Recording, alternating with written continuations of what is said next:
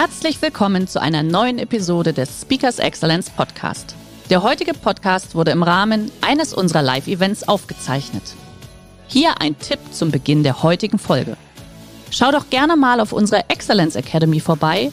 Hier findest du rund um die Uhr eine große Auswahl an exklusiven Online-Videokursen von hochkarätigen Speakern. Den Link dazu findest du in der Beschreibung. Jetzt aber viel Spaß beim Anhören. Herzlich willkommen beim Speakers Excellence Podcast. Hier erwarten Sie spannende und impulsreiche Episoden mit unseren Top-Expertinnen und Experten. Freuen Sie sich heute auf eine Podcast-Episode, die im Rahmen unserer 30-minütigen Online-Impulsreihe entstanden ist. Viel Spaß beim Reinhören. Es ist schön, sehr schön heute da zu sein. Und vielen Dank, dass Sie gekommen sind, um einfach mehr über die Stimme und Führen mit der Stimme zu erfahren. Vielleicht zunächst die Frage, warum überhaupt die Stimme? Weil wir verbringen sehr viel Zeit in Weiterbildungen, alles Mögliche mit der Körpersprache und so weiter. Und wir wissen irgendwo, dass die Stimme auch wichtig ist. Aber warum? Es gibt mehrere Forschungen, die zeigen, dass was wir erwarten von Führungskräften ist eine tiefe, volle Stimme. Und wir wissen auch von Tierverhalten, dass eine tiefe, volle Stimme zeigt Autorität. Es, es, es zeigt dann Kompetenz. Wir meinen, dass eine Führungskraft diese Eigenschaften haben. Wenn Sie sich vorstellen könnten, dass eine, ein, nehmen wir eine Frau, sie kommt rein, sie ja in den Raum, sie sieht hervorragend aus, sie trägt eine, eine ja, kleine schwarze, sieht wirklich spitze aus, Körpersprache top, wirklich absolut spitze, aber dann, sie macht den Mund auf und eine piepsige Stimme kommt raus. Das ganze Bild, die wir haben von dieser Person, ist dann zerstört. Und es gibt einige Forschungen, die ich mit Ihnen mitteilen möchte. Zunächst eins aus 2017. Das ist von Dr. Michael Klaus äh, an, Yale, äh, an der Yale University. Er hat, er ist Psychologe und er hat eine, eine Forschung durchgeführt und das auch veröffentlicht. Die, die Artikel dazu heißt The Listeners Glean Emotions Better from Voice-Only Communications. Und in dieser Forschung, er wollte herausfinden, wie wir am besten ahnen können, welche Emotionen dann gespürt wurden von unserem Gegenüber. Und er hat drei Szenarien sozusagen aufgebaut. Eins, wo es nur die Stimme war. Eins, die Stimme und Körpersprache, so ein Video wie jetzt, hier zum Beispiel, diese Übertragung. Und dann eins, nur die Körpersprache. Also man sah nur das Video, aber hörte keinen Ton. Von diesen drei Situationen, die Teilnehmer dieser Forschung konnten am genauesten erkennen, welche Emotionen gespürt oder ja, ausgestrahlt wurden in der Situation, wo sie nur die Stimmen gehört haben. Beim Video und bei der Körpersprache allein war es weit und breit nicht so genau. Bei, mit beide Körpersprache und Video und nur das Video war es nicht so genau. Das zeigt uns, wie wichtig die Stimme ist, wenn wir Emotionen vermitteln. In der deutschen Sprache, ich liebe die deutsche Sprache, wenn es um die Stimme geht, weil es gibt so viele wunderschöne Worte, die dieselben Stammworte haben wie die Stimme. Und eine davon ist die Stimmung. Es ist kein Zufall, dass das Wort Stimme und Stimmung dieselben Stammwort haben, weil es ist die Stimme, die die Stimmung macht. Eine zweite Forschung, die ich mit Ihnen heute mitteilen möchte, ist von einer, einer Firma in Kalifornien, das heißt Behavioral Signals. Und sie arbeiten mit der Stimme und künstlicher Intelligenz. Und ihre Hauptkunden sind Banken, erst recht die Europäische Bank.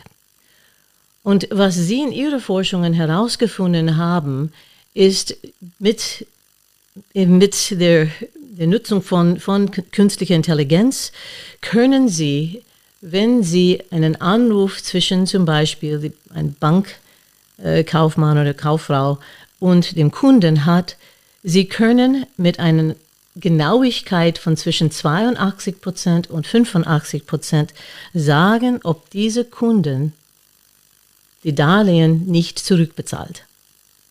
Also man hört an die Stimme, wie es dem Kunden geht. Auch wenn es darum geht zu erkennen, ob sie dann tatsächlich wirklich das machen werden, was sie sagen. Und sie haben das noch einen Schritt weiter genommen, weil wir von lauter, ich, schätze, dass Sie genauso wie ich, lauter Seminaren und alles Mögliche über, ja, über Verkauf, ja, Verkaufstechniken und alles Mögliche haben. Und ich bin selber dann auch Lehrtrainerin für NLP und ich habe ja, Hypnotherapie und alles Mögliche in meinem, in meinem meine Hintergrund von ja, Zertifizierungen. Wir wissen alle, dass Spiegeln hilft, irgendwie ein Rapport, eine Beziehung aufzubauen. Und was Sie, wie Sie Behavioral Signals dann auch die Stimme, Stimme benutzen, um bessere Ergebnisse zu erzielen, ist durch zum Beispiel, ähm, Sie machen dann von den Mitarbeitern der Bank sogenannte Bioprints von der Stimme und auch ein Bioprint von den Kunden. Und dann paaren Sie die Kunden und Mitarbeiter zusammen, wo die die stimmliche Bioprint am ähnlichsten ist. Weil sie werden auf einmal eine natürliche Sympathie füreinander haben.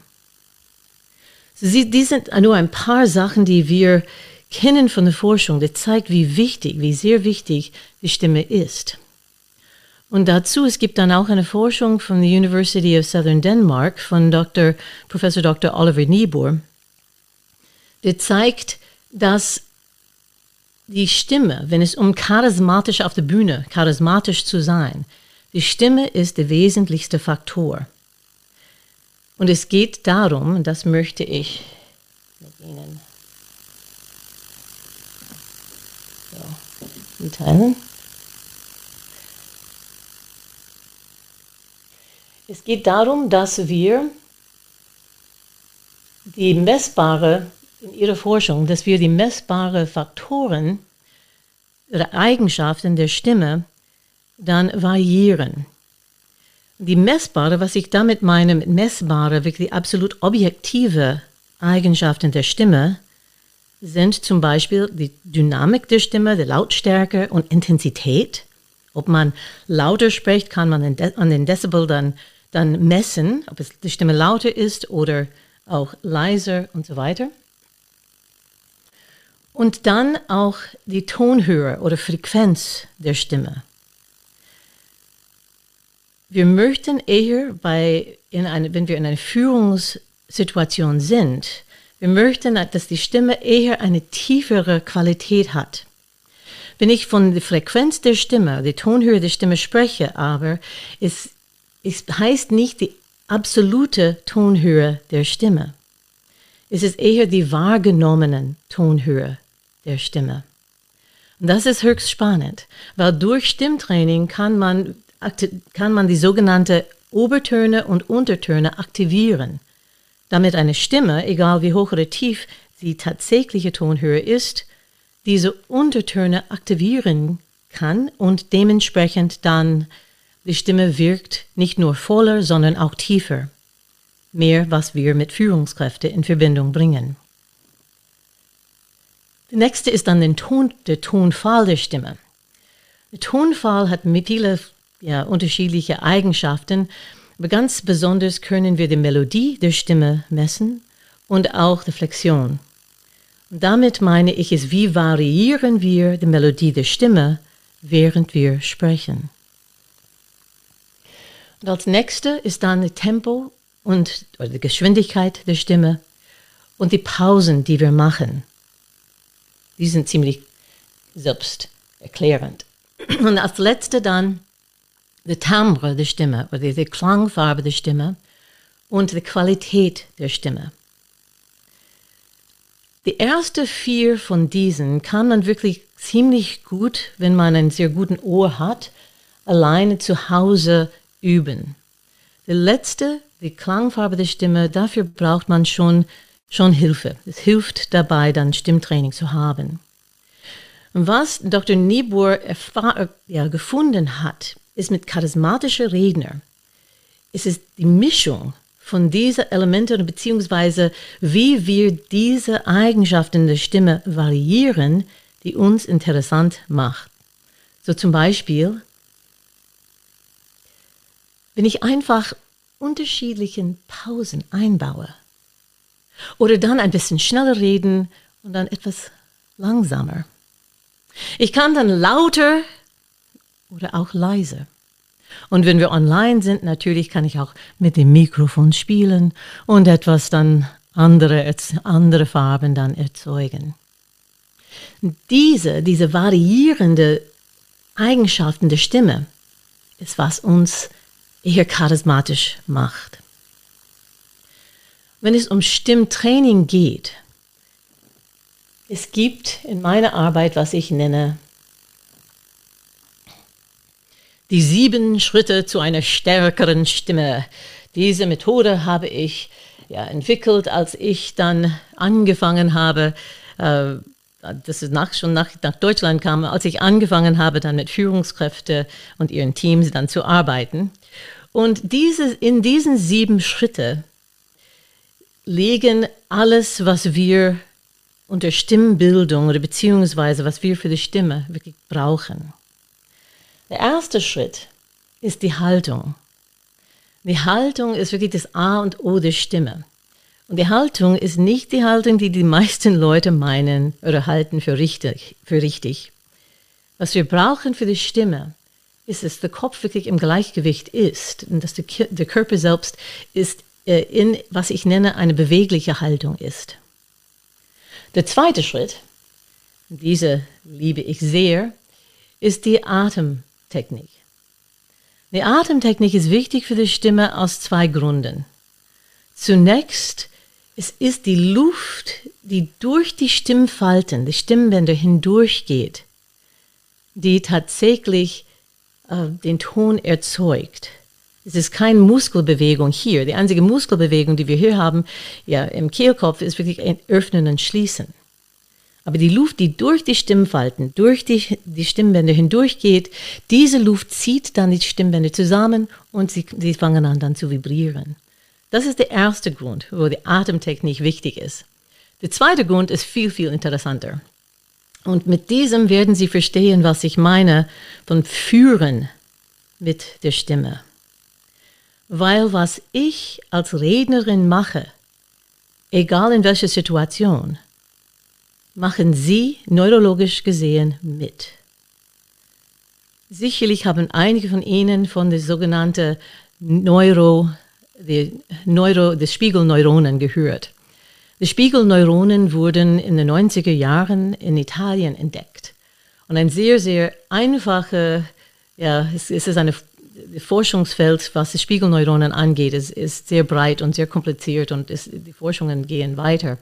Aber eine sehr einfache Beschreibung ist, wenn Sie mich anschauen und erst recht, wenn Sie mich sympathisch finden, dann spiegeln Sie mich. So zum Beispiel, so zum Beispiel, wenn ich jetzt meinen Arm anheben würde, so dass Sie sehen können, machen wir diesen Arm, das ist leichter. Dann neurologisch gesehen, das heißt, bei Ihnen in Ihrem Körper werden auch die, werden auch die Neurotransmitter und Neu Nervenzellen aktiviert wie bei mir. Und dasselbe passiert beim Atmen. Wenn ich oberflächlich atme, dann atmen Sie auch oberflächlich mit. Beobachten Sie einfach, was passiert in Ihrem Körper, ja, wenn ich das vormache. Hallo, ich bin Laura Baxter. Ich gebe Seminare in Stimmtraining, Körpersprache. Ja, ich freue mich sehr, hier heute beim Speaker Excellence dabei zu sein. Ja, wenn Sie Interesse haben, mehr zu erfahren, einfach jetzt spüren Sie in Ihren Körper rein und, und beobachten Sie, was spüren Sie? Wie geht es Ihnen im Vergleich mit Hallo, ich bin Laura Baxter und ich gebe Seminare in Stimmtraining, Körpersprache. Ich freue mich sehr, bei Ihnen heute dabei sein zu dürfen. Wie geht es Ihnen jetzt? Bei den meisten Menschen ist es bei der zweiten Situation, eigentlich bisher ist es niemand bei dem ersten, bei, bei der ersten Situation, aber bei den meisten Menschen sind, geht es ihnen besser in der zweiten Situation. Weil als ich dann tief geatmet habe, konnten sie auch loslassen. Sie konnten, dürften auch dann tief atmen. Und als ich oberflächlich geatmet habe, haben Sie oberflächlich, in aller Wahrscheinlichkeit, wenn Sie mich angeschaut haben und zugehört haben, dann haben Sie oberflächlich mitgeatmet. mitgeatmet. Und was passiert, wenn wir oberflächlich atmen, ist, dass es nicht nur für den Körper schlecht ist, ist es auch für die Stimme, weil der Kehlkopf dann steigt, die Stimmbänder fangen, fangen an dann zu schließen und die Stimme hört sich gepresst an. Diese Vielleicht noch eine Frage, ein, etwas, das zeigt auch unsere, den Unterschied zwischen unserer Wahrnehmung und auch ja, und, und, zwischen und wie wir eine Stimme wahrnehmen und Realität. Bei welchem Beispiel, das oberflächliche Atmen oder Tiefatmen, habe ich schneller gesprochen? Die meisten Leute sagen, dass bei dem ersten Beispiel, beim oberflächlichen Atmen, habe ich schneller gesprochen. In Wirklichkeit war es beim Tiefatmen. Ich mache das einmal, einfach damit Sie das sehen können oder hören können. So. Hallo, ich bin Laura Baxter. Es ist schön da zu sein. Ja, ich freue mich, ja, ich, die Sie, dass Sie da sind heute. Merken Sie, wie langsam ich tatsächlich spreche jetzt. Aber es wirkt trotzdem hektisch, weil ich Sie unter Stress setze im Vergleich mit Guten Tag, ich bin Laura Baxter. Sagen wir das noch einmal. Jetzt merken Sie, wie schnell ich spreche. Aber es wirkt nicht hektisch. Wenn ich tief atme, kann ich so schnell sprechen, wie ich will. Wenn ich oberflächlich atme, kann ich so langsam sprechen, wie ich will. Und es wirkt trotzdem hektisch. Sehr oft meinen wir, dass, ja, dass sehr, sehr oft meinen wir, dass jemand zu schnell spricht, wenn in Wirklichkeit sie atmen oberflächlich. Ein letztes mit diesem Beispiel, ein letztes Beispiel, wenn ich mit Politikern arbeite. Diese ist eine der Methoden oder Techniken, die ich denen beibringe. Was passiert in diesem Beispiel? Meine Damen und Herren, die wirtschaftliche Situation heutzutage ist unerträglich. So können wir nicht weitergehen. Aber wenn Sie wenn Sie für meine Partei wählen, verspreche ich Ihnen, dass wir Erfolg haben werden. Was habe ich gerade getan? Ich habe Sie unter Stress gesetzt bei dieser oberflächlichen Atmen, oder? Und das bringen Sie automatisch in Verbindung mit der anderen Partei. Bei meiner Partei habe ich tief geatmet. Sie dürften sich beruhigen. Wir bauen dadurch Vertrauen auf. So daher ist diese Atemtechnik so sehr wichtig.